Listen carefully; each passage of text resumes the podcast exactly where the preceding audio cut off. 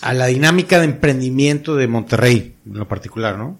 Oye, por ejemplo, ¿cómo nace de ti el apoyar proyectos? O sea, tú eres emprendedor, o sea, eres empresario, ¿qué proyectos tienes tú? Claro. Eh, a ver, me parece que tendría que empezar describiendo al ciudadano norteño mexicano. Sabemos que el aprendizaje te vuelve inmortal. Y para ganarle esta batalla a la ignorancia, hoy vamos a viajar directamente al Olimpo. Platicaremos con un coloso experto en su área y aprenderemos la estrategia maestra para tener éxito en cada proyecto. Estos secretos son para ti, que quieres dejar un legado en este mundo. Yo soy Raúl Muñoz. Bienvenidos al podcast Titanes.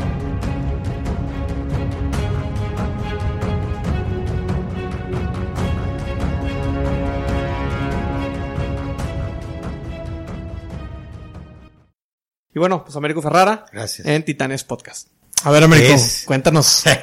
Desde Tamaulipas y hasta Baja California no quiere decir que de los estados fronterizos para abajo no, pero sí los estados fronterizos eh, nos distinguimos por ser eh, cuates que eh, le chingan al emprendimiento. Es decir, me pongo a vender un puesto de tacos, a comercializar paletas, muevo carros, eh, te consigo un terreno, eh, pues no sé, llaveros, ¿qué, qué quieres que te consiga y te consigo, no?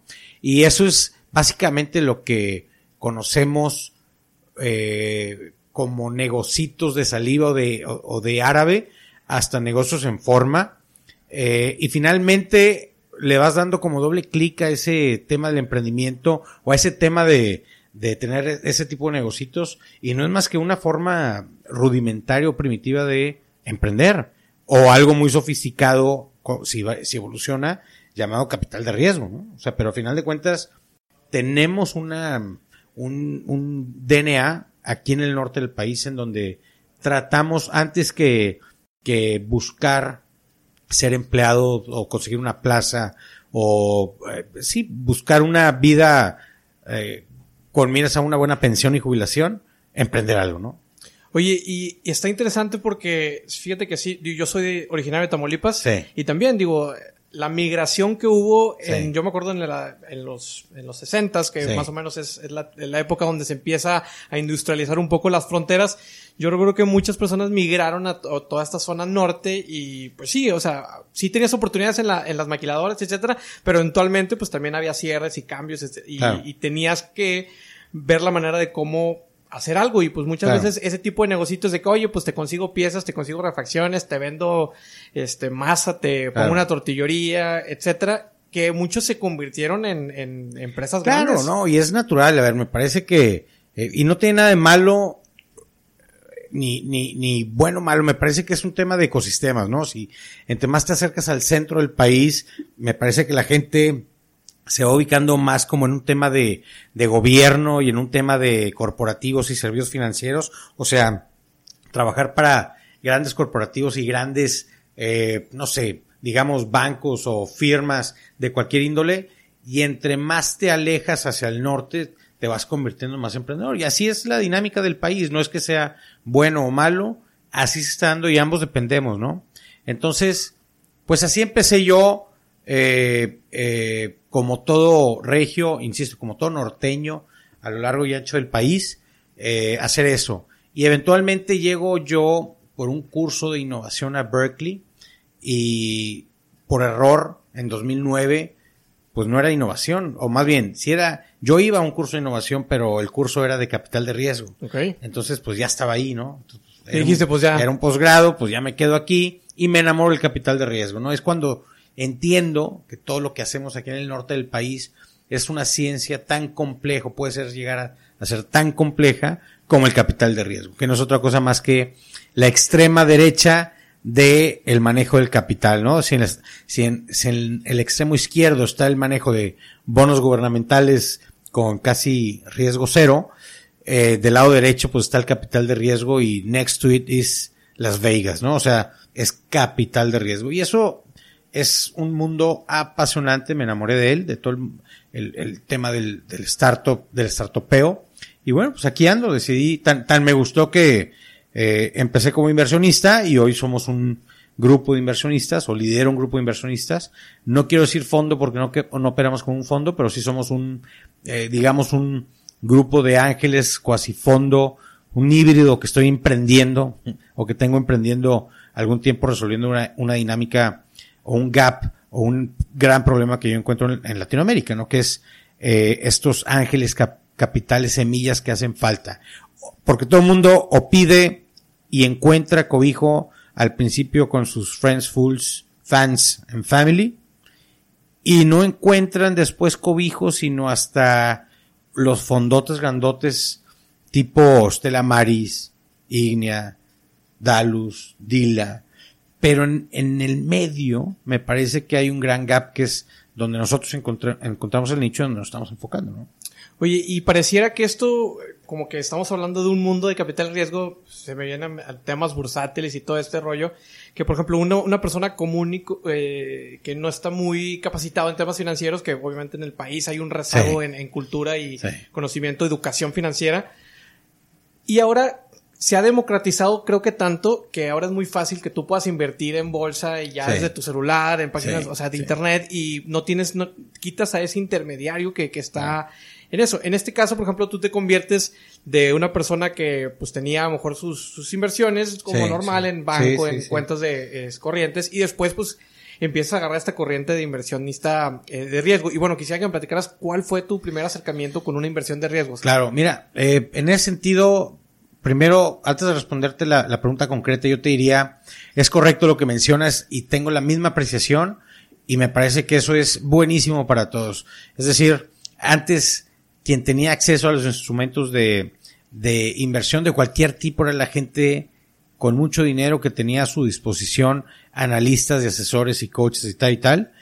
Y eh, también el capital de riesgo. Quien, quien estaba dentro del capital de riesgo era gente muy sofisticada el Internet vino a cambiar las reglas de todas las industrias, incluyendo el capital de riesgo, ¿no?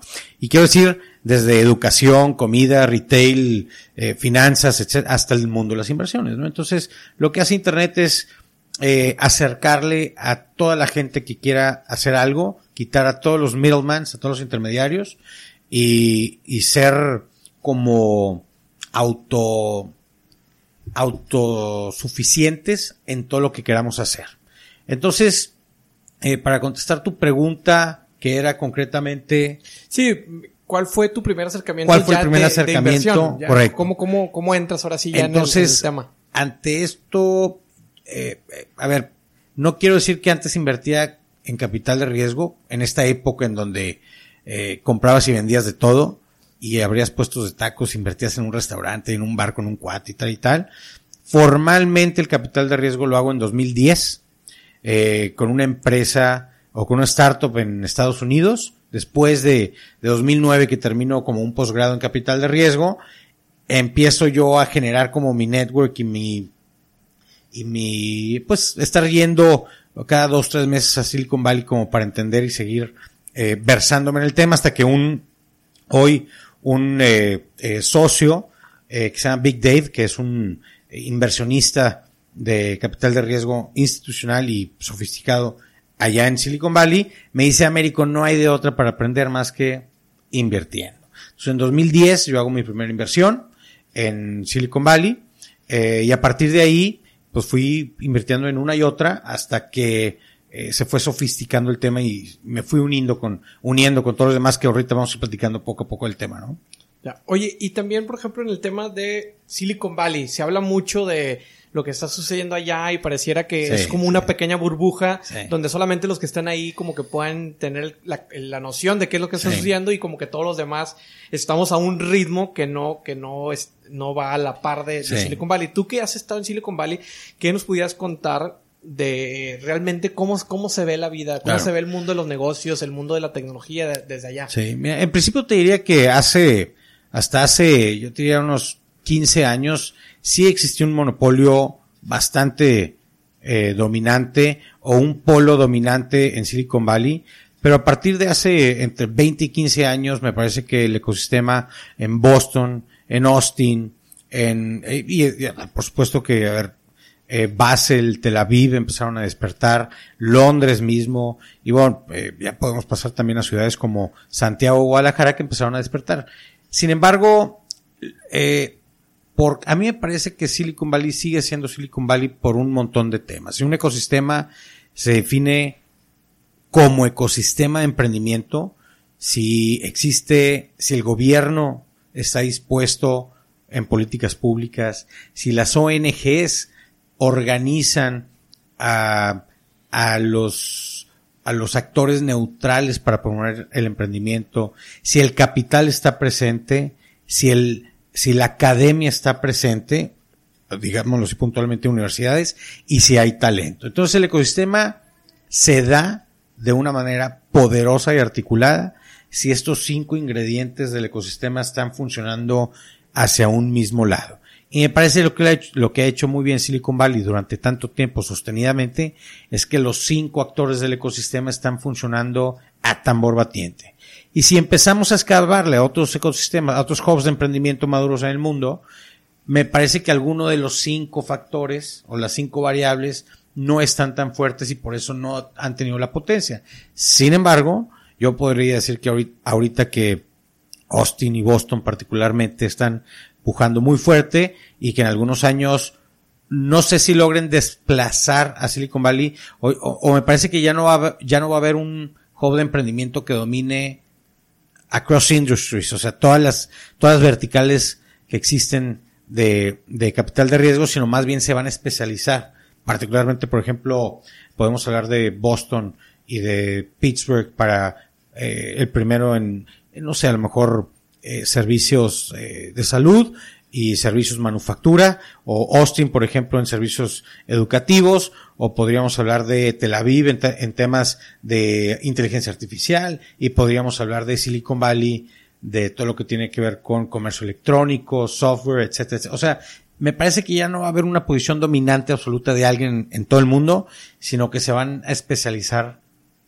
por ecosistemas, ¿no? El ecosistema de tal o cual lado privilegia tal o cual industria. Lo cual me parece muy eh, correcto. Es decir, nos hemos preguntado muchísimo aquí en Monterrey tantos intentos que ha habido en los últimos cuatro años de juntarnos diferentes actores del ecosistema, los que acabo de mencionar, gobierno, ONGs, academia, capital y talento, eh, para discutir qué hacemos en, Monterrey. Y al final del día, en estos cuatro años que hemos tenido en diferentes grupos, la conclusión ha sido no copiemos ecosistemas que no junten eh, las características que naturalmente se dan aquí. Y eso es para cualquier ecosistema. Entonces, si en Monterrey nos distinguimos por salud, educación e industria, ¿qué diablos tenemos que estar haciendo pegándole al Silicon Valley y al Guadalajara y al Mumbai? Si lo de nosotros es industria de la transformación, eh, educación y salud, pues por Dios, démosle por ahí, ¿no? Impulsemos el talento de salud, impulsemos el talento en educación, eh, impulsemos el capital. Aquí están unas, las industrias más grandes de México, están aquí en Nuevo León. Pues vamos con ellos a que destinen grandes cantidades de dinero a ventures de, de startupeo. A ver, ya lo están, ya lo estamos comprendiendo, lo estamos comprendiendo que, por ejemplo, se forma hace poco el hub el Digital Hub Monterrey, que ahorita lo lidera Eduardo de la Garza, en donde se juntan las empresas más importantes de Nuevo León y se ponen de acuerdo y finalmente ponen dinero en la mesa, hechos son amores, el dinero es importante, no es nada más apoyar el emprendimiento de la boca para afuera, sino ponen dinero en la mesa, abren un espacio físico en donde todos comparten eh, responsabilidades y están impulsando talento bien padre, ¿no? Creo que tiene esta combinación de estos elementos y factores que, que hablas. La verdad es que tiene que ser una convergencia entre, entre los diferentes actores para que realmente pueda tener un impacto. Porque sí, a lo mejor tenemos proyectos aislados, emprendedores aislados que pues hacen sus emprendimientos y que naturalmente tienen que ir a, otro país, incluso a, buscar capital de inversión para, para fortalecer su proyecto, o si tienen que cambiar de residencia porque a lo mejor aquí en, en ya sea en Monterrey, en, Nuevo León, no, no están enfocados en esa industria en este momento. Entonces tienen que buscar, como lo que comentas, el lugar donde a lo mejor mejor estén abocados o el vector de, de innovación esté sobre el enfoque ese que, ¿no? comentas, ¿no? Sí, totalmente. A ver, te diría, yo pondría, sí, o más- siempre pongo el ejemplo de Spotify, ¿no? Que, a ver, no porque Spotify haya sido un gran éxito, quiere decir que Suecia sea un gran polo de emprendimiento, ¿no? A ver, como bien lo dices, pues fue un garbanzo de la libra que se dio y ese gallo cantaba donde sea que hubiera nacido ese gallo, ¿no? Eh, muy diferente, por ejemplo, yo pondría, yo compararía sin duda a México o Colombia contra Suecia y México y Colombia son 10 veces más productivos en eh, captación de recursos de capital de riesgo o en generación en valuaciones eh, que Suecia. Es decir, Spotify es Spotify, pero no quiere decir que Suecia sea maduro, ¿no? Sí, pues es uno de, de tantas empresas que me imagino que pasaron por ahí y que, que eventualmente pues no tuvieron el fondeo. No, y se salió de. Suecia, ¿no? Finalmente Exacto, sí. Suecia no era un emprendimiento, no, no es un ecosistema para seguir a, que, que hubiese soportado el crecimiento que hoy tuvo Spotify. Spotify por eso se mudó a Estados Unidos, ¿no?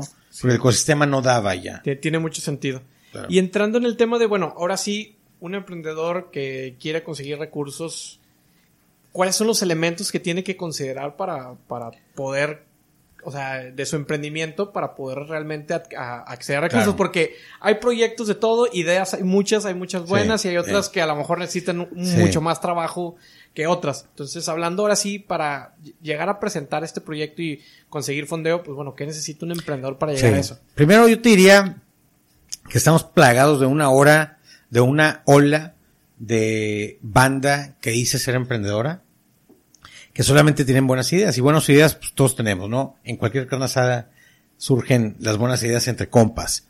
Eh, entonces, no, el, el tener una buena idea y el estar investigando me parece que todavía no te hace emprendedor. Entonces, pues tienes una idea y si estás investigando, pues te, te hace un, un investigador de esa idea, ¿no? Eh, pero me parece que cuando pasa alguien de, esa, de esas etapas a ser emprendedor es cuando tú ya identificaste un problema claro, ya lo validaste, eh, cuando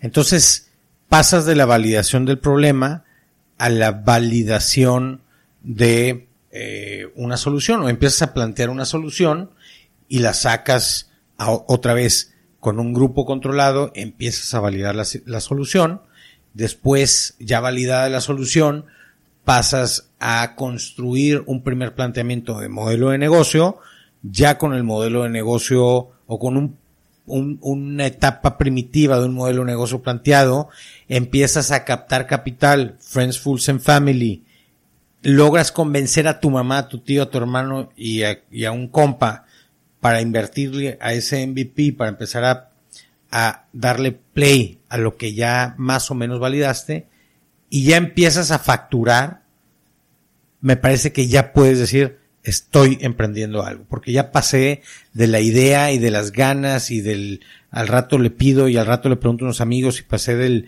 del MailChimp y de, de los Google Forms y de todas estas herramientas de investigación, allá logré convencer a alguien que me diera su confianza concretizada en lana y ya, ya gente me está comprando. O sea, ya, pas- ya estás haciendo algo, ya estás produciendo algo, ya estás emprendiendo algo, ¿no? Entonces, eh, de eso a que bajes o te den capital ahora sí más sofisticado, ángel, incubadora, aceleradora o capital semilla, pues es otro tema. Pero me parece que ya pasaste de un tema muy básico de idea, que esos hay 7 billones de personas en el mundo, a emprendedores, que esos hay mucho, mucho, Mucho mucho, menos. menos, ¿no? Sí, pues creo que de la idea a la acción, a la ejecución, pues hay un, una brecha ahí muy, muy este, grande, porque sí, como bien comentas, eh, ideas de servilletas hay Todas, un ¿no? montón. Si fuéramos a la, a la basurero, yo creo que ahí encontraríamos mil servilletas de Claro. muchas ideas. Pero el que ya lo lleves a cabo, pues ya te genera mucho mayor esfuerzo que simplemente una idea que se te ocurrió y que se la platicaste. Claro, está como este cuate exitosísimo que yo admiro mucho.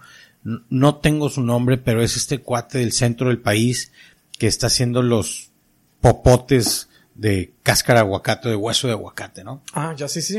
Que fue un boom, ¿no? Están en todas partes. Ahorita en cualquier restaurante, este, que, eh, de, serio que esté comprometido con el medio ambiente, tiene este tipo de popotes y está botado. No hay cómo comprarle, ¿no? Pero Es- recuerdo, es Scott Munguía. Scott Munguía, Scott Munguía. exactamente, exactamente.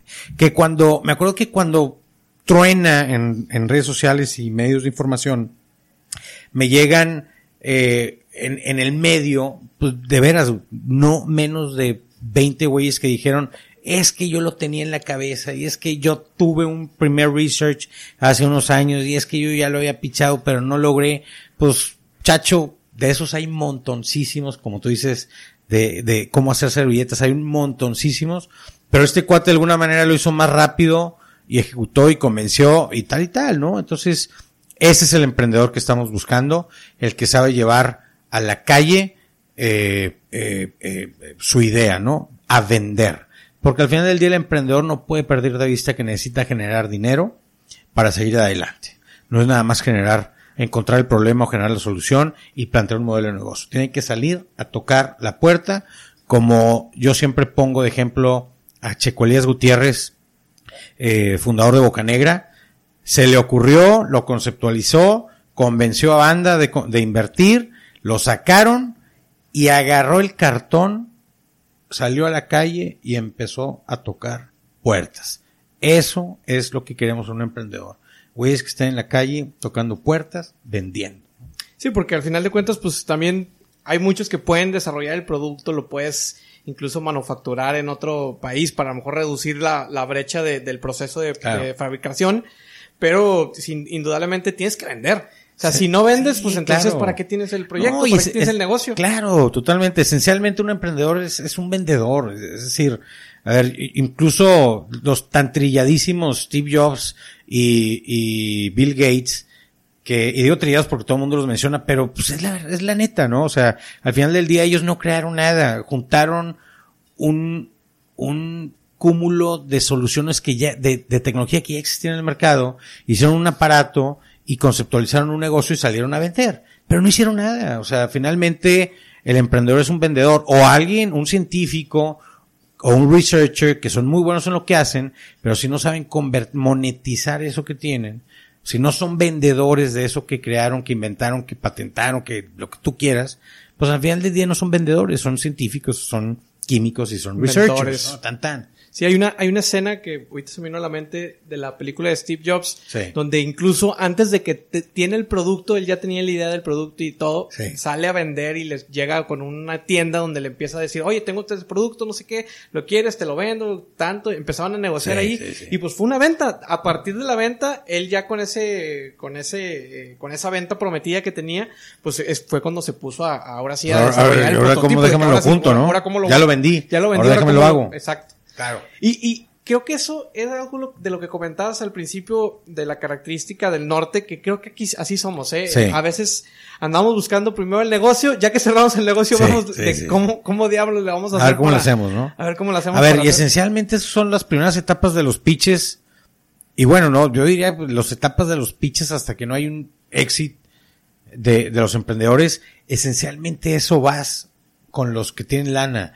Vas a decirle, oye, encontré esto, estoy haciendo esto, estoy vendiendo así, pero voy para allá, espero llegar allá, espero hacer esto. O sea, finalmente estás vendiéndoles un proyecto o espejito, y, y digo espejitos con el mayor de los respetos, es decir, con un background científico, con data de verdad hacia atrás, que estés proyectando un sueño realizable, pero al final del día estás vendiendo algo, estás vendiendo en función de que estás captando capital, estás levantando capital por una promesa de, por un puerto esperado, ¿no? Sí, es final, una, entonces, vendes una ilusión, eh, Total, eh, ¿no? en, en- digo, eh, también respetando toda esta parte de todo el proceso que tuvieron que pasar, pero al final de cuentas es una ilusión, es un Sí, futuro es- y por eso se le llama capital, Capital de de riesgo, o sea, riesgo, porque, porque- es, por eso es un riesgo. Emprender como quieras es un riesgo. Sin duda. Pero ya que le metes dinero, pues obviamente es, ya se Sin convierte duda, en- ¿no? en, en mayor tema. Y, y es también parte, cuando hablo del ecosistema en los, y sus cinco eh, variables, que hay autores que plantean más y otros menos, a mí me parece que esas cinco son los componentes del ecosistema. En el tema del capital, después hay capital como muy conservador que no entiende valuaciones de capital de riesgo. Es decir, oye, pues este, fíjate que estoy pidiendo dos millones de pesos por el 10% y, y por ese proyecto futuro, por esa ilusión, por ese, no ilusión, por esos resultados que voy a, que espero obtener dado este track que llevo. Y inmediatamente después dice el, el inversionista, es que de dónde diablos está sacando esa pinche evaluación de 20 millones de pesos si en tu estado de resultados no se, no se refleja, estás en pérdidas o estás en, este, no es rentable. A ver, pues sí, pues, y, y es más, y hasta las series, las series A y B están invirtiendo cientos de millones de dólares los fondos internacionales de capital de riesgo en empresas que están en números rojos, como Uber, Twitter y donde estamos ahorita, WeWork, que está perdiendo 1.5 billones de dólares cada año y acaba de levantar 22 mil millones de dólares. Es decir, el, capital también tiene que tender a diferenciar entre CETES y capital de riesgo. A ver, no me, no me, no, no me pidas que ¿Comparar? te explique un proyecto de capital de riesgo como si fuera un- una torre de departamentos, ¿no? O sea, no, no se puede, ¿no? Son di- temas diferentes. Sí, fíjate que eh, en ese sentido sí tiene mucho, mucha razón porque lo queremos evaluar muchas veces, o sea, cuando, cuando haces una evaluación de inmuebles, empresa, hay diferentes métodos que puedes Sí. hacer, ¿no? El más básico y tradicional es ver tus activos contra tus pasivos y haces un match para decir, ah, bueno, mira, pues tus activos valen tanto, los pasivos es esto, pues tu empresa vale tanto. Y- Claro. Y, es el, es el más cua- cuadrado. Sin embargo, hay intangibles dentro de esos, de, de la evaluación, que es valor de marca, valor de la audiencia que tienes, Claro. tu target, todo lo que comprende, tus facilidades, tus empleados, tus talentos que tienes, o sea, muchos intangibles que también, eh, Y hay la quien lo ve y hay quien no lo exacto, ve, ¿no? Hay quien lo considera y hay quienes no. Y ahí es donde se difieren entre los tipos de, de empresas de capital que, que existen. No, claro, y un fondo te puede decir, oye, para mí, yo sí te compro ese sueño que me estás planteando y el cómo lo vas a lograr, por eso la evaluación que me presentas es válida, y otro güey que va a decir, oye, no, no, sabes que no, para mí no está bien trazado el plan, para mí no vale esa evaluación, te invertiría a esta evaluación porque tiene más riesgo, ¿no? Y cada quien tendrá su, su tema, y, y, y también como dices, a ver, el terreno más caro es el que está al lado de mi terreno, ¿no? Y vale para mí más el terreno que está al lado de mi casa que para un güey que está buscando casa, ¿no? Eh, eh, porque estratégicamente, pues me conviene más a mí. Y eh, todo es un tema de percepción, porque, como bien lo mencionas, otro método de evaluación sencillito es este 10 años venta, valor presente neto y tan tan. Pues sí, para otra empresa a lo mejor, mira, sabes que salió muy bajo, pero para mí tu marca vale mi expansión en Latinoamérica y por eso pago tanto, ¿no? Y a final de cuentas es como, ¿qué es lo que tú necesitas como inversionista? Y qué es lo que te sabe vender el emprendedor, ¿no? Tiene que haber una combinación y, y al final de cuentas, pues es un acuerdo ahí mutuo entre, porque al fin- los dos le están apostando al final Claro. de cuentas, o sea, el emprendedor por lo que va a operar y lo que tiene que, a lo que se compromete para, por así Claro, decirlo. y es un noviazgo, a es ver, un- es- sí, es- exacto, es- es un- nos estamos aquí, estamos saliendo, estamos dateando, y si en un punto el inversionista y el emprendedor coinciden en que tienen la misma visión, la misma evaluación, la misma ta, ta, ta, ta, ta, pues se casan, ¿no? O sea, se invierten. Y, y es eso, es, ¿no? Y no pasa nada en el mundo del, del- del capital de riesgo. Un no, cuando recibes tú un no, es un no así ahorita. Ahorita no me hace sentido, ahorita no estás en los niveles de venta que yo quiero, ahorita eh, eh, ya estoy invertido en esa industria, ahorita no me hace etcétera, etcétera, ¿no? Pero siempre es importante, a ver, yo pongo mucho el ejemplo de Moneypool. Cuando Life is Too Short invierte en Moneypool, eh, Nacho, que es el líder, el co-founder de Moneypool, pues me estuvo persiguiendo 18 meses hasta que me hizo sentido y, y le dije que no seis veces porque no hacía sentido su traction, porque no hacía sentido su evaluación, porque no hacía sentido su plan de negocio, porque no hacía sentido su modelo de negocio, por, muchas cosas, hasta que llegó un momento en que cuadró su evaluación, su plan, su tal, tal, su ticket, su todo, con lo que yo andaba buscando y bueno, pues finalmente invertimos y ahorita somos felices para siempre, hasta, hasta el éxito. Oye, sí, porque es, es importante también que el emprendedor, todos estos rechazos y, y- y al final de cuentas crees que, que parecieran como obstáculos y que dices, no, sabes qué, pues ya no, ya no hay que seguir esto y etcétera, y muchos tiran la toalla.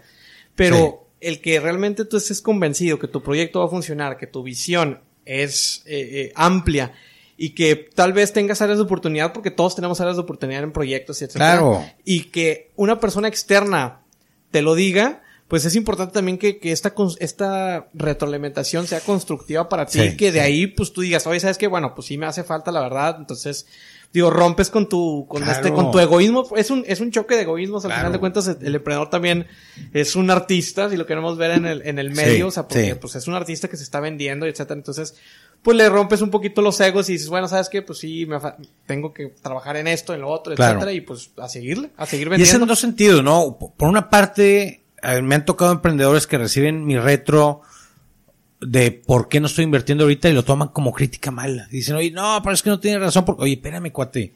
Es mi, no te estoy diciendo que estés mal, te estoy diciendo que no me cuadra mi tema. Tú dale. A ver, me he equivocado, se me han ido rolas muy buenas, ¿no? Y le he pegado a rolas bien malas que pensé que iban a ser unos hitazos. Es riesgo, ¿no? Pero aquí lo importante es que tú recibas la retro de los fondos de por qué sí o por qué no y tomes lo que se te acomode, ¿no? Pero también por la otra parte me cagan los fondos o los, pues sí, los fondos que llegan a pichar con ellos y de entradas a primeras te sacuden y te dicen, eh, eh, no sirve para nada, con permiso, o ni siquiera te retro, nada más te dicen, no es mi, no es mi vertical de inversión y con permiso. Y me parece que un ecosistema saludable es aquel en donde el emprendedor sabe recibir la retro de una manera constructiva, pero también el, el fondo de inversión o el ángel o el, el, el- aceleradora saben dar una retro positiva por el bien del ecosistema. Es decir, todos tienen que ayudar y, todos entendemos que si no saben las cosas es un no así ahorita, pero búscame en dos meses, ¿no? Y, y tal vez cambiamos, ¿no? Y, y es, eh, me parece que eso es como, como la gran conclusión mía cuando me dicen los emprendedores, eh, bueno, ¿qué paso sigue? Yo digo, a ver, pues olvídense de business plans, olvídense de, estructuras complicadas, olvídense de rentar oficinas y de, y de constitución de empresas. Sálganse a vender, güey. Sálganse a vender y ya cuando les pegue la idea, ya cuando estén vendiendo y estén todos desordenados, pero exitosos, ordenen el éxito. Pero no empiecen rentando oficina en WeWork bien padre, bien sexy, con todo el branding hecho con Brands and People, que un saludo a Brands and People, los menciono porque se van a lo más caro y a lo más fregón que es Brands and People. Eh, y rentan en WeWork y tienen el acta constitutiva y tienen tal y tal, y ahora sí, con, hasta con asistente y secretaria y chofer, y ahora sí, ¿quién sale a vender? Este, pues no sé, pues vas tú o yo, no, cuate, o sea, tú inicia, güey, vamos a, vamos a Azúcar Morena, y esa es nuestra oficina, a tomar café, vamos a vender, y una vez que validemos qué problema, qué solución y qué modelo de negocio, ordenamos el tema, ¿no? Pero antes no. Tiene mucho sentido ese, güey. Sí, sí, está cabrón. Pasa Porque muchísimo. tiene mucho sentido porque sí, güey. A veces, digo, y, y eso sucede en cualquier índole, ¿eh? en Sí. tu trabajo, etcétera. Quieres tener las cosas perfectas, la presentación, los números y no sé qué. Y, y a final de cuentas es, todo se resume a vender. O sea, Better done than perfect, claro, a vender, al final del día hay que vender, ¿no? Y te puedes gastar los recursos de la organización en, en tener oficinas bonitas y lo que tú quieras, pero pues si no tienes a nadie quien recibir, o más bien, si la oficina no es eh, crítica para vender, pues es, es mal gastado el recurso, ¿no? O sea, al principio me parece que todos los recursos deben ir dedicados a vender, a mejorar la experiencia, la calidad del servicio y el producto para vender más y más y más. ¿no? Y, y- y sobre todo, está, está cabrón porque estoy pensando que ahora, con la flexibilidad que nos brinda muchas herramientas tecnológicas de trabajo, que puedes trabajar desde oficina, Mm. puedes incluso si quieres un asistente, pues la puedes tener ella en su casa y Claro. nada más que esté contestando el teléfono de la empresa o el WhatsApp de la empresa o la Claro. página web y no tienes que necesariamente tener un espacio físico Claro. eh, para atender o recibir clientes. No, o sea, hay muchos lugares donde puedes hacerlo. Claro, mira, te, te platico una anécdota que me pasó hace algunos meses. Invertimos nosotros en una empresa que se llama Current. Ellos están basados en, en, en San Francisco y tienen oficinas en Nueva York. Entonces el, el líder, Tomo Mali, pues está entre San Francisco y Nueva York. Y de repente le digo, oye, se me está complicando mucho comunicarme contigo para un, un tema de reporteo de estado de resultados, ¿no? Dice, no, hombre, habla con mi, con mi asistente y pues ella te le da seguimiento a este reporteo que ella tiene todo. Entonces, hablo con la asistente y le digo, oye, mira, no sé cuándo veas a Tom, pero me encargó esto y tal, y me sigue la corriente. Entonces, a los, a las dos, tres semanas le digo, oye, mira, ¿no está Tom ahí a tu lado o algo para que le pases un recado? Y me dice, a ver, yo estoy en Austin, somos un grupo, somos una, somos una startup en donde somos un grupo de chavas que somos asistentes de, de founders de startups que están vendiendo por todo el mundo, pero no tienen oficinas fijas. Entonces yo después investigo y le digo, a ver, ¿por qué tienes un asistente en Austin? Una, por la mano de obra, ¿no? Conseguirte un asistente en Silicon Valley pues sale horriblemente caro, ¿no? Dos, hay una startup en, en Austin que está haciendo muy bien las cosas, que son tus asistentes virtuales, y son asistentes on demand, es decir, solamente te cobran los minutos que te están atendiendo cosas, ¿no? Entonces un asistente sirve varias startups y, y es como, como el relojito del ajedrez en donde le pican por tiempo el tiempo que te estoy atendiendo, en que soy tu asistente, ¿no? Y, y es eso, es buscar ser eficiente con los recursos que te acaba de dar el inversionista y solamente utilizarlos para mejorar el producto, el servicio, la experiencia y vender más y más y más porque el juego, el, el juego se llama levantar más capital, más capital, de, de, la manera más rápida y más eh, eficiente posible para generar valor, generar un éxito lo más pronto posible y seguir adelante con la siguiente idea, ¿no? Ese es el juego del capital de riesgo y del emprendimiento tiene mucho sentido en que hay, hay, que invertirle a lo que realmente da valor y no solamente, digo, pues el asistente, no creo que tus clientes van a decir, tienes asistente, si no, no te voy a comprar. O sea, pues claro. es solamente a, la parte que da valor, que es el producto, a lo mejor al servicio, a, a, la fabricación, no sé, más, que sea más rápido la entrega, el delivery, que también ya hay muchas startups que, que te facilitan y, sí, y lo puedes terceriar ese, ese, ese tema. Y bueno, ahora sí entrando en Live is Too Short, bueno, cuéntanos cómo empiezas a crear este, este pool que me comentaste, que no lo quieres ver como que es un híbrido entre capital, ángeles y, amigos que se juntaron para invertir en startups con tu conocimiento. Entonces, cuéntame cómo nace todo este tema. Bueno, entonces, eh, de 2009 empieza a caminar el tema, empiezo a invertir en una y otra y otra con capital propio. Para 2016 se me acaba el capital propio. ¿Por qué? Pues porque no vengo de una, de un apellido rimbombante con mucha lana no, no, no estaba generando yo eh, flujo suficiente para seguir invirtiendo en los siguientes proyectos más jugosos de tickets más grandotes. Y finalmente en 2016, eh, amigos míos, empieza así, amigos míos eh, se enteran lo que ando haciendo, me dicen, oye, pues yo tengo por ahí algún capital disponible, ya tengo mi terreno, ya tengo mi casa, ya tengo mis dos locales y mi fondo de ahorro, lo que tú quieras y me sobran 10 pesos, ¿no? Entonces, pero, y, y, y, he oído algo de Silicon Valley, capital de riesgo, pero no lo entiendo. Entonces, eh, eh, empecé a detectar también que quién tenía acceso a estos hubs de emprendimiento, pues eran los fondos de inversión o los big family offices que tenían acceso a estos hubs de emprendimiento. Entonces, empecé yo a captar a, a todos estos amigos que tenían capital disponible y un día un buen amigo me dice, oye Américo, ya estás manejando, en 2016, ya estás manejando, aparte de tu capital, capital de ajeno. Y si no hay un proceso de reporteo, de compliance, de transparencia, de tal y tal, y es mal manejado, te puede tronar la bomba aunque no tengas mala fe. Es decir, si la gente puede pensar mal, si no lo haces de manera clara y ordenada, el tema de la reputación dentro del mundo de la inversión es clave. ¿no? Entonces yo 2016 decido formar Life is Too Short como, como ya, ya tenía yo experiencia buscando eh, vehículos o figuras de cómo invertir y finalmente decido hacer una SAPI aquí en México eh, que y no quería yo convertirme en un fondo, no quería formalizar un fondo como Dila o como Ignea porque yo me veía más como un inversionista que como un financiero.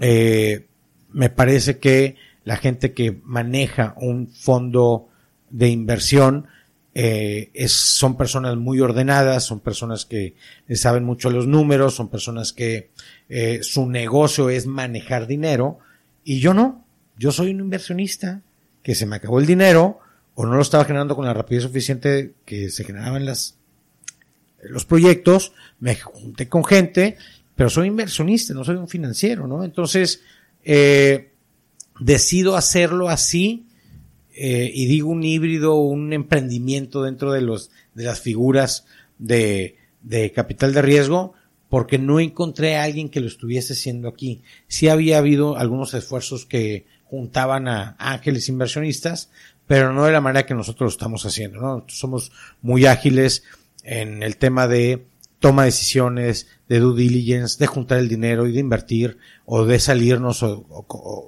o concretar un éxito, somos muy rápidos en ese proceso, ¿no? Entonces, eh, evolucionamos de 2009 a 2019, eh, hoy llegamos a tener en algún punto 77 inversiones o 77 startups donde estábamos invertidos, eh, como, como GPs o como LPs, como General Partners o Limited Partners, y eh, finalmente, por ahí de 2017, decidimos que era un número enormemente alto para darle calidad al acercamiento con nuestros eh, invertidos y limitamos el número de proyectos a 40. Y ya 40 es un número como muy manejable por todo el equipo, que no es mucho, por el equipo de Life is Too Short, para poderle dar seguimiento con una calidad eh, eh, suficiente para estar cerca del emprendedor, cerca de, que es lo que me gusta finalmente, estar cerca del emprendedor, levantar el teléfono, apoyarlos, no meterme a operar, pero sí ayudarlo en lo que él necesite. Mi tema no era ser financiero, es estar cerca del emprendedor y me gusta más la estrategia comercial que la estrategia financiera. Me gusta más el hustle de la validación de mercado que el levantamiento o el reporteo de capital a los inversionistas, ¿no? Entonces ahorita, por ejemplo, el, o bueno, el modelo de negocio al final de cuentas es lo manejas como una administración de capital y por medio de lo que tú levantas cobras un fee y después eso inviertes o es de manera que tú recibes todo, manejas eh, los como la cartera de esos startups y de ahí tú cobras tu fee o cómo, funciona ahorita para En principio te diría del 100% del de, si son 100 pesos los que tiene el Life is Too Short eh, el capital de personal es ahorita 55-60%. El resto es de eh, amigos inversionistas que son todos conocidos por mí y que son amigos míos que yo invito para completar tickets más grandes y más jugosos. Ya. Si, si a mí no me, en principio yo trato de hacer toda la inversión. Si no me alcanza porque en ese momento no tengo el flujo, porque no tal y tal y tal, y me parece que es importante que no se nos vaya, levanto el teléfono, escojo porque yo ya tengo perfilados a mis, a mis socios inversionistas qué inversiones le gustan a cada quien, ¿no? Entonces tengo diferentes vehículos. La SAPI tiene diferentes vehículos. Hay un, hay una, hay una serie o una SAPI particular en donde funciona eh, como un portafolio y hay otras SAPIs o otras series que se emiten que invierten cierta cantidad de dinero de ciertos socios para tal o cual ronda de inversión de tal o cual startup, ¿no? Entonces, por eso digo que somos muy, muy dinámicos, somos, somos como este modelo Netflixeado on demand. Tú dime qué necesitas como inversionista y yo encuentro la, eh, de capital de riesgo, y yo encuentro la manera dentro del ecosistema Life is Too Short para acomodar tu capital. O tú dime, emprendedor, qué perfil de inversión es lo que necesitas, o de un fondo, o de varios inversionistas, o solamente una nota convertible o un préstamo que se pueda convertir. No lo sé, tú dime y yo te puedo juntar a los inversionistas adecuados en una figura de Life is Too Short para que tú sigas adelante, ¿no? Está padre porque tienes la, entonces ese, esa diferenciación entre otros fondos que, Exacto. pues que el emprendedor se puede acercar contigo, oye, traigo esto, necesito este tipo de inversionista porque a veces en los fondos de inversión, pues te ponen el inversionista que, de ellos mismos que controlan y no hay una relación como tal con, con un partner que digas, eh, con este. Esa es la clave. Si, tú me preguntas, a ver, la metodología Kawasaki, eh, de pitch deck, del deck de inversionistas, ¿qué, ¿cuál es el gran problema que encuentra Life is Too Short? Pues yo encuentro un big fat hairy problem que es eh, la el mango de la inversión está en el que tiene el capital. Y yo el mango lo tengo dividido entre, en el centro, es decir, conecto un problema de capital, de colocación de capital con un problema de captación de capital y lo, y, lo pongo en medio, junto el hambre con las ganas de comer, de capital y de emprendedor. ¿Esa es la solución que brinda Life Share? Eh, pues sí, porque el problema lo veo que todo está, el mango, el que tiene el capital manda. Y eso me parece que es una gran problemática. Pregunta a los emprendedores si no es una gran problemática estar a expensas de los que tienen la lana, ¿no? Sí, porque muchas veces, digo, hay casos donde terminan perdiendo y, o que se los come el, socio inversionista y lo sacan de la operación y digo, son estos casos ahí que aislados que son los más sonados. pero pasa. Pero pasan. por, Ese, por ese tema de que pues no hubo una relación. Claro, y los objetivos, a ver, se entiende. El fondo de inversión tradicional está persiguiendo tasas y retornos y el emprendedor está eh, eh, persiguiendo su sueño y en la desesperación acepta inversión y bueno, no están alineados y truena, ¿no? Y mi, todo mi moto de Life is too short es ese, es Life is too short. ¿Para qué vivimos en problemados? Si hay capital con un interés que se pueda alinear con tu sueño, pues, pues mejor vamos a casarnos ese capital con ese emprendedor y, y alineemos esa desalineación. Perfecto. Y bueno, ¿cuáles han sido los, en qué proyectos inviertes? Eh, de, qué tipo de, de, industrias? Y pues cuáles han sido algunos que, de esos que sí han sido exitosos. Claro. Eh, a ver, yo te diría, eh, iniciamos bueno, no, te he contado esta parte, pero somos la familia Ferrara, que yo soy Américo Ferrara, la familia Ferrara Olvera, mis padres fundan un colegio y eh, que es Brillamont y yo lo dirijo desde hace cinco años, eh, entonces le entiendo muy bien a la educación. Entonces yo inicio con un tema de inversión en EdTech, o sea, tecnología educativa, eh, porque le entiendo muy bien. Eh, segundo, te diría que el tema financiero, fintech, es una vertical de inversión que me atrae muchísimo, porque me parece que la, que la humanidad, junto con esa tercera vertical de inversión que es HealthTech, es decir, EdTech, FinTech, HealthTech, son las tres industrias que en los próximos 20, 30 años van a dominar las grandes soluciones de, y los patrones de consumo que la humanidad está demandando, ¿no? Aparte de esas tres verticales de inversión, sumo dos más. Eh, Industria 4.0, porque Monterrey está eh, dado, configurado naturalmente para atender este tipo de necesidades.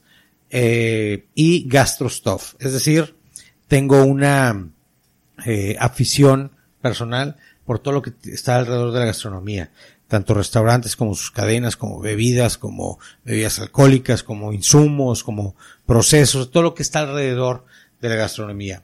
Y estamos explorando un par de proyectos por ahí en, en retail, e-commerce, slash también, eh, o más bien no slash, y eh, algunos temas de prop tech o real estate tech que empieza ya a ver como un, una problemática eh, mundial y ya estamos viendo algunos proyectos. De hecho, ayer eh, estuve, y estoy muy emocionado porque estuve con Michelle y con, con Luis González Dillon, eh, y finalmente eh, les di el sí para invertir en su, en su startup que se llama WeLive, y pues vamos a ver cómo, eh, les dé el sí, falta que se concrete, ¿no? Porque de, eso a estar con el notario y entregando el cheque por la inversión, pasan varias cosas, ¿no? Pero esas son las verticales de inversión en donde estamos eh, eh, eh, actualmente invirtiendo, valga la redundancia. Y te podría hablar de yo algunos dos o tres casos que me emocionan muchísimo, ¿no?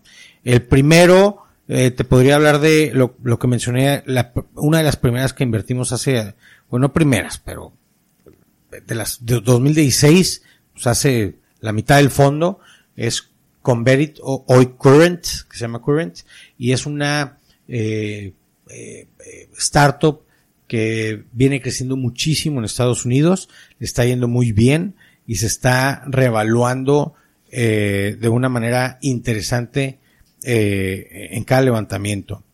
Ellos prácticamente lo que hacen es, se dan cuenta que el tema de la consultoría en empresas multinacionales es larga, robusta y cara, y ellos lo hacen eh, de una manera muy ligera, diligente y barata.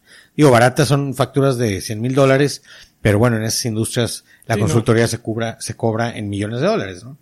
Te podría hablar de Moneypool. Moneypool me emociona muchísimo. A mí me parece que Nacho es un emprendedor que todo mundo quisiera tener. Es un chavo que le entiende a su startup. Viene de IGNIA, era analista ahí, entonces le entiende muy bien cómo piensan los fondos, le entiende muy bien al, re- al tema del compliance y del reporteo financiero, le entiende muy bien al, fintech. Eh, y me parece que la está haciendo muy bien y está avanzando muy bien. Tiene mucha responsabilidad con sus socios, tiene eh, un, un reporte importante como startup con su, con su comunidad. Moneypool ha hecho una fraternidad y una comunidad bastante padre. O sea, eh, un- una vez que pruebas Moneypool, la mamá o el papá o el chavo o lo que sea, el que pruebe Moneypool, pues abre un pool y otro pool y otro pool y, ahí y ya no, ya no volteas a ver otras soluciones y esto me parece que crea un efecto cascada de lealtad bastante interesante, ¿no? Eh, finalmente te podría hablar de una startup que acabamos de invertir que se llama Journey.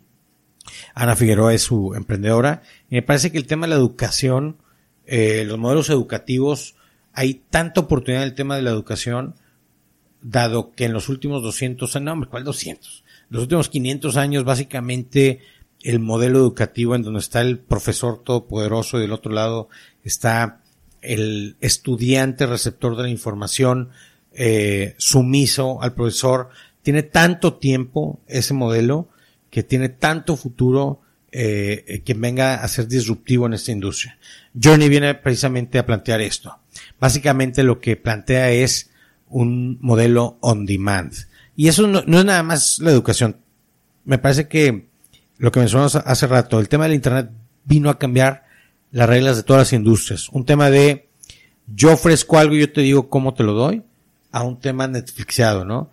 Yo decido qué veo, cuándo veo, cómo lo veo, con quién lo veo, cuánto pago, ta, todo. Controlo todas las variables, ¿no? Eso es lo que viene a ser Journey.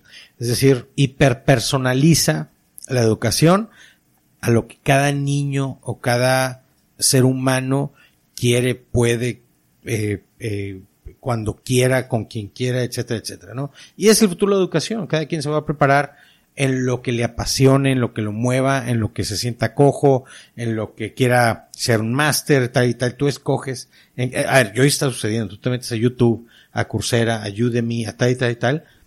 Y cada vez es más y más la gente que decide optar por un University Dropout. Es decir, yo, yo, yo no quiero lo que tú me ofreces porque el mercado laboral tampoco se está moviendo así, ¿no? Y bueno, esos tres emprendimientos yo te diría que me emocionan muchísimo y les veo mucho futuro. Oye, y bueno, y de aquellos casos que, que no han sido tan exitosos, digo, a lo mejor no, para no Claro. comentar el nombre, pero, pero, Sí, ¿por sí. qué, por qué, cuál crees que haya sido la razón de que no hayan sido tan exitosos como, Claro. como lo, lo viste en su momento? Mira, eh, te voy a mencionar tres casos eh, y, y los menciono porque olvídate del caso. Las tres razones concentran el 80% de las razones por las que quiebran o no prosperan o no siguen adelante las startups. La primera y la más fuerte es una startup que sale a invertir recursos en algo que cree, opina y siente el emprendedor que es un problema. Algo que cree, siente y opina el emprendedor que es una solución y algo que cree, siente y opina el emprendedor que es un modelo de negocio. Y va, invierte y no hizo una mendiga carne asada con su banda para validar de una manera mínima algo. Y está tan emocionado y tan enamorado de su guitarra que el problema lo ve como el gran problema mundial y no es un problema. O es un problema, pero la solución que está planteando, pues la gente no lo ve como solución. O la solución, el problema de la solución que él está viendo sí es, pero el modelo de negocio o la manera de hacer dinero de esta solución, pues la banda dice, oye, pues no te la compro porque pues no, tampoco es tan, tan problema, ¿no? Entonces, el, nutshell es la falta de validación. Salgo a hacer cosas y a invertir grandes cantidades de recursos sin validar, sin data, porque el, data-based decision taking es un elemento es fundamental en el tema de capital. El, juego se llama, si el juego se llama riesgo, pues hay que reducir el riesgo. ¿Cómo? Pues validando, papá, con data. Muy bien. El segundo caso de startup que me encuentro y que me ha tocado que perezcan es por el team. El equipo no funciona. Es decir, tienen una validación de mercado extraordinaria, eh, tienen un problemota, tienen una super solución y tienen un modelo de negocio fregón y están levantando recursos para llevarlo a cabo, pero simplemente tienen un inversionista tóxico ahí que los está matando, un tío que se mete en la operación o eh, unos co-founders que son inoperantes y los dos son co-CEOs y no hay un claro líder y se desmadra todo. Eso me ha pasado un par de ocasiones y sí pasa. Es mejor que haya un claro líder, eh, es mejor que haya un claro eh, requisito del inversionista que se necesita y decirle a un inversionista no cuando veas que es tóxico y es importante tener un team operativo que saque adelante la chamba. Y también me ha tocado, eh, estoy ahorita en un par de startups en donde hay un problema, hay una solución, hay modelo de negocio, hay un team de alto desempeño, pero no tiene, se les está acabando el cash, el flujo. Es decir, se encuentran en este, en esta etapa del Valley of Death de flujos negativos y no tienen la capacidad para levantar lana mientras llegan al break even. Porque por su personalidad el inversionista no les cree, porque el plan eh, para los próximos seis meses no convence a los nuevos inversionistas para que caiga nueva lana, porque están quemando demasiado dinero en tonterías, en oficinas que no necesitan y en asistentes que no necesitan, porque se le acabó el cash. Y de esas, eh, yo diría que esas son las que más ten, más, las que más me ha pasado y que fondos hermanos les ha pasado. Es, es como lo que, lo que más oigo o, o oímos es, se me acabó el cash. Estaba vendiendo, no con la rapidez suficiente, pero estaba vendiendo y no pude convencer al inversionista que me diera más lana, ¿no? El, el, el cash es, eh, yo diría que la, el tema eh, como más importante o que más oigo. Sin embargo, la data nos dice que es la validación de mercado, no es la falta de cash, es la falta de validación de mercado. Y, la, y el cash está íntimamente ligado a la falta de validación. Es decir, si tú no me validas que hay un gran problema, una gran solución, un gran modelo de negocio, pues no va a fluir la lana, ¿no? Perfecto. Oye, pues Américo, ¿qué continúa para Life is Too Short o para ti? ¿Qué vienen? ¿Qué proyectos siguen? Gracias. Mira, eh, estoy ahorita eh, en el tema y hay cada vez más y más voces que me aviente a levantar el primer fondo, Life is Too Short, o sea, como fondo de inversión, lo estoy pensando. Eh, quiero enfocarme, a, levante o no el fondo de inversión, este portafolio de 40 startups que tenemos, queremos eh, eh, migrar o navegarlo o mejorarlo en función de calidad, es decir, hacer un estudio sistemático en donde periódicamente nos estemos saliendo de las de las cinco startups con peor desempeño, desinvertir e invertir en otras cinco, pero siempre mantener este número de 40. Entonces, en vez de invertir en más, es ir deshaciéndonos de las que no prometen tanto e invertir en otras cinco que prometan más. Y de, de, tal manera que estés como mejorando todos los días, todos los meses, todos los años, la calidad del portafolio. Eso es lo que viene. Me parece que me voy a enfocar en un tema de estudiar bien si levanto un fondo o no, pero lo que sí es seguro es quedarme con 40 proyectos máximo invertidos como GP o LP y dedicarnos a mejorar todos los días la calidad del portafolio, levantando las que tenemos o deshaciéndonos de las que no tienen mucho futuro. ¿no? Perfecto. Oye, también compártenos tus redes sociales o las redes sociales de Life is to Share para que puedan Gracias. seguir todo esto e incluso pues apoyar estas startups que comentas, porque Gracias. a veces como que un, un, socio, no sé, me ha pasado que a veces como que no quieres mencionar de que, oye, no, es que estoy en esta empresa, en otro, porque a lo mejor le vaya mal y pues sí. entonces ahí te vas en, de encuentro también ahí, pero digo, también es importante redes, dónde, sí, dónde claro. estamos. Todas las redes sociales mías son arroba Américo Ferrara o username eh, o user eh, Américo Ferrara. Y de Life is Too Short, todas las redes so sociales son arroba Life is Too Short Capital o Life is Too Short Capital como user. Y ¿dónde encuentran a Life is Too Short o Américo? pues les digo, a ver, el emprendedor que no encuentra o que no puede contactarse con un inversionista hoy, con las redes sociales como están de- desplegadas en el mundo, es porque no quiere encontrar un inversionista. Pero por cualquier forma, por direct message, por inbox, por arrobarme, por eh, mencionarme, por donde sea, yo respondo. Como quiera cualquier cosa, estamos en WeWork Antonio. Rodríguez, ahí están las oficinas de Live, pero pues no es necesario ir, a ver, las redes sociales ahí están abiertas para el que quiera pichar, ¿no? Perfecto. ¿Alguna última recomendación para todos aquellos emprendedores titanes que nos escuchan que, pues bueno, traen su proyecto y que lo quieren llevar, pero ahí están en, Sí. en esa vaivén? ¿Alguna recomendación de Américo No, pues, es, es simplemente dejarse fanfarronadas, salir a vender y ordenen el éxito. Perfecto. Hay que ordenar lo que ya tenemos Lo y que, exacto, pero lo que venga. Lo que venga. No, no tratar de partir de una estructura súper sofisticada y empezar a vender. Es al revés. Vamos a ordenar el éxito y estructuremos el éxito, ¿no? hay que empezar con desorden para después ordenarlo. Toda la vida. Perfecto. Américo, muchas gracias por tu tiempo. A la orden. Y esperamos seguir tu camino, ver más noticias, ver estos proyectos que traes en, en, el, en puerta. Pues bueno, esperamos allí tu fondo para compartirlo también, a ver si, si te animas. ¿Cómo no? Pues también ahí para compartirlo a la comunidad y aquellos Claro. que quieran invertir, pues también se puedan acercar contigo. Por cierto, aquellos que quieran invertir en, en startups y, y demás, también tienes abierto este pool. Claro, encantado. Llegan muchos inversionistas conmigo que no necesariamente invierten en Life is Too Short, pero sí me dicen, oye, Américo, déjame coinvierto, ¿dónde estás invirtiendo para yo?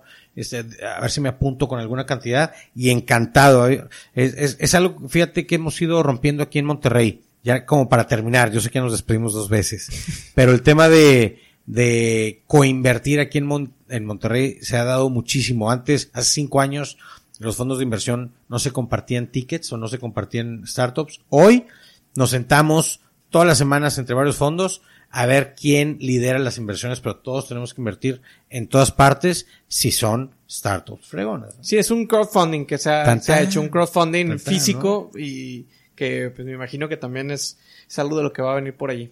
Así es. tema. Y podemos seguir, pero eh, ahí está el tema. Perfecto, Américo. Pues bueno, muchas gracias por tu tiempo y orden. gracias a todos los titanas que nos escucharon aquí, que llegaron hasta este punto en este episodio. Y bueno, pues Américo Ferrara Gracias. en Titanes Podcast.